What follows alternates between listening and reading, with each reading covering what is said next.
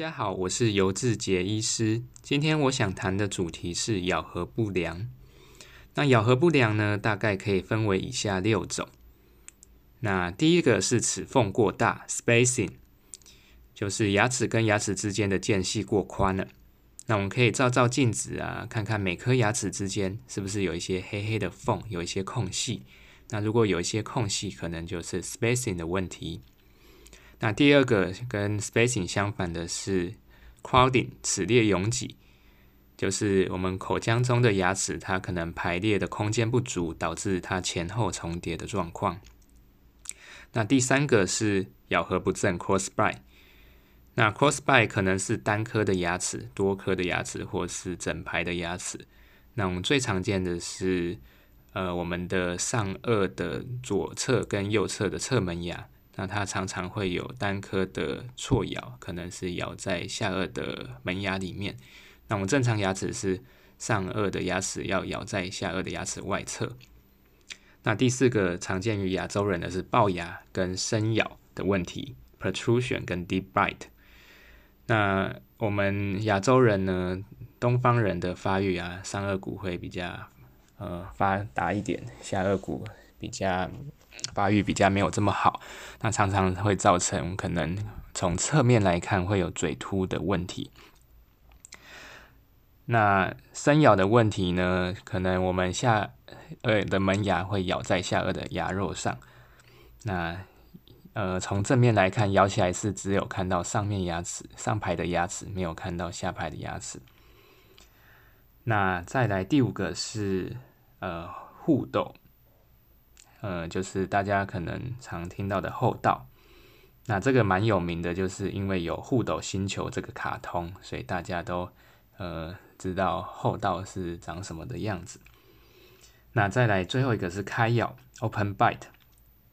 那 open bite 呢，就是常见于呃我们后牙咬得到，可是前牙咬不到，就是开咬的状况。那这种病人可能在吃一些需要门牙切碎的食物会有困难，像是吃面条啊这些比较没有效率。那再来是咬合不良会导致什么问题呢？大概有以下七种。第一个是咬字发音困难。当我们说话的时候，声音会在舌头卷曲跟嘴唇紧贴牙齿的时候产生。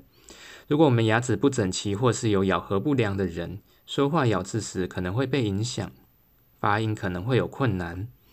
那第二个是口气跟牙菌斑，排列不整齐的牙齿，由于难以清洁，会产生口腔卫生的问题，导致口气不好，还有牙菌斑的形成。严重的还会增加蛀牙跟牙周病的风险。尽管有一些病人呢，他可能有良好的呃清洁口腔卫生的习惯，可是依然有口臭的问题，那可能就是因为牙齿排列不整齐造成的。那第三个是牙龈的疾病跟牙周炎，排列不整齐的牙齿由于难以清洁，因此牙齿周围容易积蓄一些细菌，还有牙菌斑，导致牙龈的疾病。牙龈疾病或牙周病，可能会引发更严重的问题，像是心脏病、中风、糖尿病，还有肺炎等等。那第四个是咀嚼和消化困难困难。排列不整齐的牙齿可能会让你难以正常的咀嚼食物。那咀嚼是消化过程的第一步，那它会将食物分解成较小的碎片，使胃部更容易消化食物。如果食物没有被咬碎而直接吞下，可能会导致胃部的不适，甚至可能出现消化的问题。那第五个是呃会有一些咬合的干扰，导致一些颞颌关节的疾病，还有慢性的头痛。那第六个是磨损珐琅质。那如果牙齿排列不整齐，或是尤其是在深咬的病人，我们可能会常看到他下颚门牙会过度的磨耗，那珐琅质可能被整个被磨耗掉了，露出牙本质。那最后一个是社交的困难。那牙齿排列不整齐，可能会让你感觉呃很没有自信。那不敢、不太敢微笑，从进而影响到你未来的社交的生活，还有呃可能未来的发展。好，那我们今天分享呃咬合不良，大概就是这几种。那咬合不良大概有六种，就是第一个是齿缝过大 （spacing），齿再来是齿列有紧 （crowding），咬合不正 （cross bite），龅牙、深咬 （protrusion）、deep bite，后咬后道开咬 （open bite） 等等的问题。那咬合不良会导致的问题，可能有。